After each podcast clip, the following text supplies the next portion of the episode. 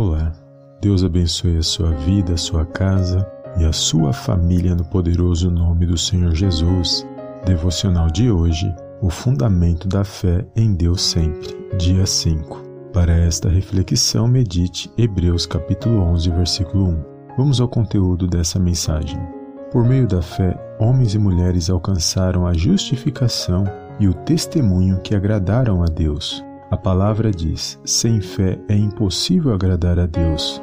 A fé viva nos possibilita apoiar-se nos méritos de Cristo, trazendo um grande conforto em relação à nossa salvação.